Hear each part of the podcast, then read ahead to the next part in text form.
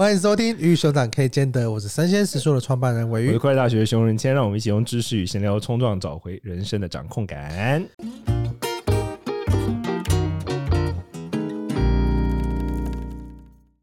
今天这一集呢，让我们来聊聊酸民文化。酸民到底在酸什么？其实上一集我们已经有聊过酸民了，这一集我们可能聊更多的关于一些底层的心态，就是为什么会变成酸民。最近酸菜鱼很流行，你怎么可以这样？是酸菜鱼还是巴沙鱼？巴沙鱼不能吃，你不是在说吗？哎，我们上一集其实有聊到跟酸民有关的，就是我们会嫉妒别人的生活，嫉妒别人他哎，这个生活好像是你理想的状态，所以你会想要去酸他嘛？我觉得在身边可能大家比较接近的体验，可能不一定每个听众都公众人物嘛，所以我觉得他生活比较接近，有点像是哎，他可能看不爽你的某个习惯啊，或者看不爽你被长官啊、主管称赞啊，像这种状态，他会想要去酸你。其实我一直觉得，就是中文真的是蛮博大精深的。语言，我觉得用“酸”这个字来形容蛮有趣的。其实因为言语是酸的嘛，代表其实内心心里感受到一种酸酸涩感。对，我觉得这个很有意思。就像我们说哦，甜言蜜语，好，你说出来的话是甜的，代表你可能内心是一种这处在一种比较甜蜜的心理状态。那反过来说，当你说出来的话语对他人来说听起来是酸涩，那其实就可能说话当事人自己内心也处在一种酸涩的心理状态。那什么样的感受会对应到酸涩的心理状态？佛学里面也是这样说，就是说酸涩感其实是一种嫉妒感，或者说是一种对于他人的竞争比较，然后感受到自己不如的那一种感受。那个时候我们就感受到一种酸涩的感觉，所以我觉得酸言的语，它其实背后带有着是说话者内心所存在的自己先有了一个酸涩的感受，然后他无法排解它，所以他就直接把它从他嘴巴喷出去了。很讲白，就像这样嘛，这种感觉，我觉得是带有这样子的一种情绪动机在后面的。你刚刚讲的那一段话，就让我想到那个法国哲学家罗兰巴特，他曾经说过一句话，他说：“因为我嫉妒，因为我责怪自己的嫉妒，因为我害怕我的嫉妒伤害到别人，会让自己变得平庸。”他是不是喝醉酒讲的这句话？这样感觉是喝醉的那种的，背后要配那种磅礴的音乐，噔噔 噔噔是 Netflix 吧？哦，对不起。噔噔，好，请说。其实你在嫉妒别人的时候，你其实同样你会伤害到你自己。你其实是心中是心中是觉得你好像被伤害的嘛？那在这个过程，你讲出来的话绝对不会是好听话。佛学一直强调，所有的烦恼跟情绪，第一个伤害的不是别人，都是你自己。愤怒也是啊，嫉妒也是。对对对，这种伤害性的情绪都是先戳中自己，戳中别人。但最常见的是什么？你知道吗？就是我们自己感受到伤害，对不对？可是我们没有办法忍受或承受那个伤害，所以我就把这个伤害就送给别人，就是我把它变成酸言酸语丢出去，或者是我把它变成发泄到攻击性的语言丢出去，就是反正我。受不了了，我处理不了了，那感觉上你好像还好嘛？那我丢你看看。因为通常会被嫉妒那个一定是好的嘛？对对对。他就说啊，你一定可以承受这个东西，你这么好，你这样状态，所以我把它发泄到你身上。对啊，小丢一下应该可以吧？小丢一下，我才讲个一两句话，结果有一万个人丢一句，然后就直接淹没它，变一本书，像这样。所以其实这个真的是蛮可怕的一个状态。但是我觉得回头来讲，还是回到会想跟别人比较。嗯，我们通常在讲网红跟艺人这种状态的时候，网红通常是好像比你更高一阶，你稍微碰一下你碰得到的那种生活跟状态。比较容易亲民，垫个脚尖可以碰到。对对对，艺人就是比较神秘感，所以其实网红会更容易让你觉得，哎，你跟他是很靠近的，你跟他是很亲近的，会更容易去想要去酸他，因为会觉得说，哎，为什么他跟我那么像，或者他跟我的背景很像，他跟我那么亲近，可是他获得这么多的成就，赚这么多钱，就会很容易去想要去酸个一两句。我觉得这个是很常会发生。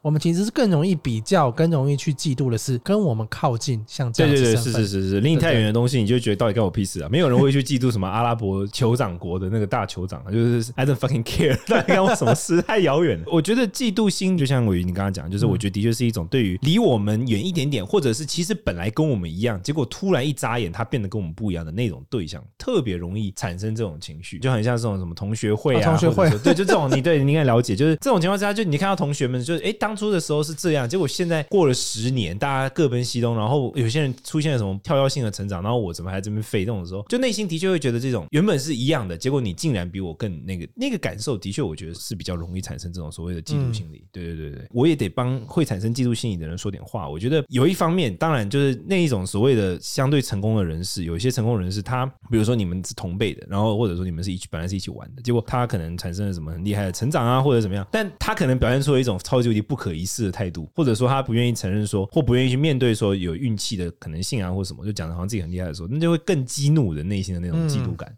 对，我觉得的确它也存在这样的现象。所以整体来说，我觉得嫉妒感是一种无可厚非，它会产生的一种东西，而且它的确是蛮自我折磨的。它是一种很自我折磨的一件事情。我自己也有这种蛮深刻的感受。那你觉得你是会被人家嫉妒的，还是嫉妒别人？我也会嫉妒别人啊。我之前应该在节目上也有分享过，就是我刚创业的时候，我也会去看说，哎，比我年轻，比我比比我比我比你早开始创业，对，比较早开始创业，对。然后他们公司已经那么多人了，然后做的这么好，因为我是比较晚开始创业，说实在，这个过程一定都会有。我觉得就是慢慢的专注在在自己的路上，别人已经走多远了嘛，你要看你自己的每一步到底走得多好。这件事情开始专注在这件事情上面的时候，没有时间更没有心思去管别人到底在干嘛，你永远都是回应在自己做事上面嘛，跟解决眼前接踵而来的各式各样的问题。然后你生一个小孩，你也很多时间就花在小孩上面，你也没有时间嫉妒别人。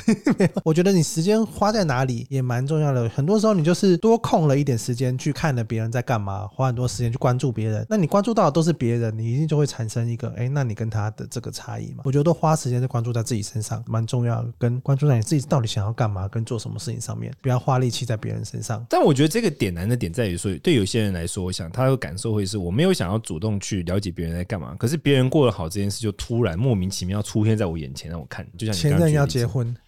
之类的，因为每个人都有 bad moment 的嘛。我忘记哪一部电影，好像是蝙蝠侠还是怎么一句话，就是没有坏人，但是有坏的时刻啊。对对对，对，我很喜欢那句话，我我觉得是这样。很多，因为有时候你就会觉得你今天是一个很 bad moment，在这个 bad timing 的时候，突然对，你就收到说，哎。你本来很看不起的那个，或者你本来觉得就好，你的同事好了，我不要说看不起。Oh. 突然他怎么样怎么样的消息就出现在你面前，群组里面所有人都要跟他说 congratulation 啊，或什么，你知道层层叠加的嘛？你本来就在一个 bad day 了，然后你又听到这个，你就会觉得我到底在冲他笑。我觉得，我觉得很多时候是像这样的，就是他会瞬间，对，他是一个瞬间突然就打在你面前，不是说你有意识的在那边像个哨兵一样在那边眺望，说，哎，到底是谁比我厉害？对，你对对，你没有做海巡的事情，可是那个事情就公文就发到你面前，通告你。我觉得这个也是难的点，就是说退群，那不是。太明显了，这位先生，瓜小，比起你刷酸名的那些话，直接退群。OK，我也认为有意识的社群的。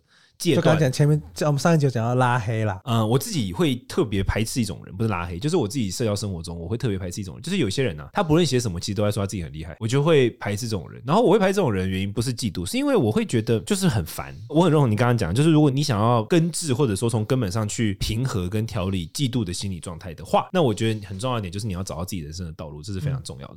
当然，我觉得有一个很重要的事情，就是我也特别想讲一下，就是说我们的大脑之所以可以到现在，而且我们的祖先们可以传递到。现在那一定代表说我们的大脑里面有某一些特别有竞争性的元素存在，所以嫉妒它虽然是一种情绪，而且这个情绪可能让我们感到很不舒服，但它一定是有价值的情绪，不然人类大脑不会留下这个东西。所以我觉得第一个点就是说，我们必须要先接纳这件事情，就像你刚刚也引用到那个哲学家所说的，我我倒觉得我们必须对自己宽容一点。OK，会有这个情绪很正常，这个是我们大脑本来就会，它在某些情况之下它就会被激化这种反应，这很正常的。可是既然我们知道说，现在一般的情况之下，这些情绪给我们带来的是很不好的感受。所以我们可以试试看做的事情就是，那么我们是否能够透过于某一些方法去根本上的调理它，让它不会那么的凶猛或那么强烈。那我觉得这个方式就是找到自己人生的道路，没有说，我也认为是这样的。只是说在找到自己人生道路的时候，当你是这么做的时候，你就会比较不会被杂讯干扰。我觉得有时候嫉妒情绪它比较像是一种杂讯，或者它比较像是一种突然发生的一些讯息，衍生出来的是我自己的也是蛮真实的感受，就是说，当你对别人有所嫉妒的时候啊，或者说当你对别人有那种很负面情绪的时候，去研究它，我觉得会是。一个好选项。你就研究这个情绪，不研究这个对象啊？比如说，他会 promote，到底是为什么？比如说，好讲白了，我们我们可以讲很露骨的啊，比如说，可能就是他比较讨人喜欢。那接下来你就是要选择啊，你到底想要当一个讨人喜欢而升职的人，还是你想要坚持你自己的人格特质？然后你就算不讨人喜欢也没关系。嗯，我觉得很多的这种情绪性的东西，其实当你用理性去分析跟思考的时候，你内心会有答案。对我，我觉得这是一个我个人觉得会是蛮重要的过程。原因是在于，很多时候我觉得对于情绪背后的那件事情跟原因，我们没有去分析。对，分析或深究，我们就觉得他好不舒服，我就摆着他。但其实这个东西，练习什么就会善于什么嘛。你永远都在练习逃避跟宣泄，那你就只会越来越善于逃避跟宣泄，你不会因此而变得越善于处理处理这个情绪。可如果说你是练习去处理它，就是去分析它，去分析说，OK，好，我现在对他产生嫉妒，那我在意的那个点，他感觉比我成功的原因是什么？他在哪一点上比我努力，或他有什么特质？然后我再回过头来思考，那是我想要的吗？或那个适合我吗？或什么？那当你经过这一系列的就是认知工作之后，我觉得内心会有一个答案。那这一系列的训练是有助于我们去分析这些问题，而且它是可以越练习越有力量的。蛮多集都在讨论这件事情，就是其实你不要在任何事件的当下做立即性的反应。对对对，对你任何立即性的反应呢，它造成的伤害都往往比好的成果来的大。更直觉性的这些的动作，就像你遇到呃，你被别人骂了，你就马上你想骂回去，或是你看到别人过好，你就马上要去喷人家一顿，酸人家一顿，像是这样子的这种立即性的反应，它最终都会造成像这样子的结果。然后第二个点是，我觉得我们一直在讲一件事情，就是其实人生是可以可操控的。就我们讲鱼与熊掌可以兼得嘛，就是你是有办法去操控你的人生，操控你的情绪。但这个不是说，哎，你一出生你就可以做到这个事情，或是某一个睡觉起来就可以做到这个事情。就是你需要有意识的去做改变跟做调整，都要去思考到底哪些东西对你是好的，哪些东西对你是不好的，或是哪些东西你做起来是开心的，哪些做起来是不好的。我觉得像是了解这些东西的背后，都是一个蛮重要的一环，它可以帮助你更好的去掌控你的人生。更好的去理解你现在处于什么样的状态，你还需要什么？当然，这其中有一个很重要的环节了，就是说，我觉得要对自己有所接纳是很重要的第一步。因为一旦我们不愿意接受自己有嫉妒的情绪，或者说不愿意接受，我们就觉得哦，我内心就觉得我比不上对方。嗯，这就是我觉得接纳这是超级无敌重要的第一步。那延续这个第一步，那才有办法发生后续的很多东西。我觉得我自己感受后来很多的问题都是，很多人他其实内心他知道自己这个行为，讲用最白话来讲。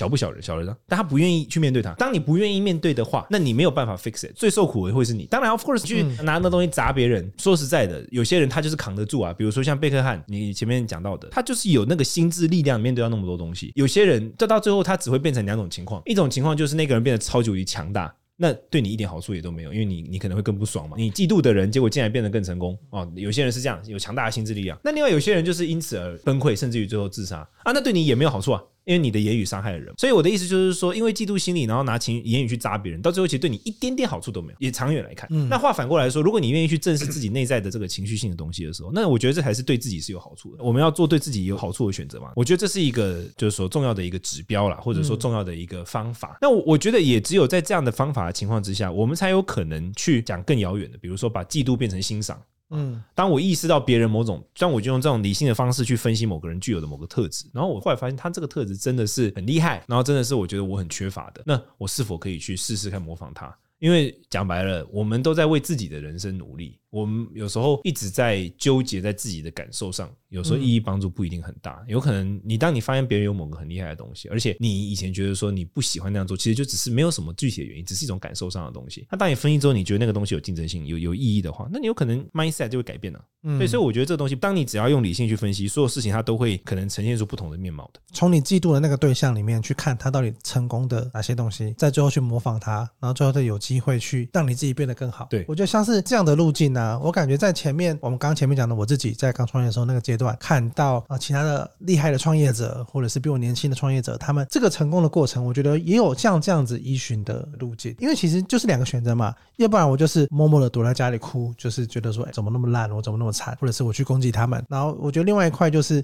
想的怎么样？哎，那他们到底是怎么样经营，或者他们怎么那么早、那么年轻可以做到这个事情的？其实有点像说商业案例分析的感觉，只把这件事情拿来分析到你生活中的每一个面向，或生活中你。遇到的每一个人，但我们今天更进阶的是，你要去分析那个人是你的敌人，或者是你的嫉妒的对象。你觉得他很厉害的人，你讨厌的人，像是这样子的，我觉得他的心情的转换又蛮厉害的。我们自己有在讨论一个课程，它是一个脑科学的研究。昨天在跟同事有有聊到这个话题嘛，那我们就聊到它里面有一个章节叫怜悯你的敌人。然后他的练习就是你可能要先怜悯你自己，对，就是慈悲心放大，对对对对对，然后怜悯你的朋友，然后怜悯亲友，然后怜悯陌生人，然后最后才是怜悯你的敌人。中间我在跟他聊的过程中，我就想说，哎，怜悯敌人是什么意思？你要去。爱他吗？还是你要是你要怎么样吗？然后他要讲说，其实我们一般通常会练习同理，嗯，哦，你要同理你的朋友，同理你的敌人。可同理的时候，你会跟他陷入同样的情绪，对，里面。那怜悯比较像是你会更去高他一层，你会想要帮助他，嗯嗯。你可能会发现啊，你的敌人他可能会对你剑拔弩张，他今天来攻击你，或他怎么样，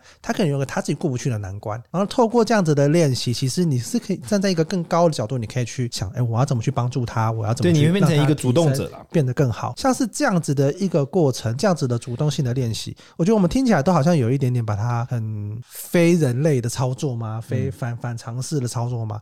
可是就是我觉得，如果你先想要你的修为跟别人不一样，或是你的状态跟别人不一样，成就跟人家不一样，你就要当一个非凡之人，非凡之人训练课程，非人物种。对，我们要成为成超人，你就要多做一点这样子的练习跟这样的事情，你才会有办法去抵御。要不然你光想，我们上一集有提到贝克汉被全国人民唾弃，他肯定也做了很多像这样子思想的转转化跟练习，让自己逃离那个状态。我觉得我们都不要让自己去陷入那样子不好的或是非理性的状态，我觉得会是对生活或是对你来说是比较好的一件事情。赞，那就期待我们的课程快点跟大家见面。非凡之人训练课，让你变超人。我们没有业配，哦，对不起，不好意思。好了，没有那个名字是我乱取的。有一个这样的东西在那个啦，现在在那个母胎里面呢。但是对，现在到底它会变早产儿还是晚产儿还是什么，我们还在讨论中。名字叫什么也还没想。那如果大家对于我们讨论的话题呢，有什么想跟我们说呢？欢迎到我们的 Apple Podcast 小组五星留言。也不一定要写论文啦，就是如果你想要鼓励我们，会觉得我们哪些做得好的地方呢，也都会欢迎在我们底下留言。如果做的不好，也要五星留言，我们才会回应。好，我们最后就 Q Q A 回答大家，谢谢大家。拜拜。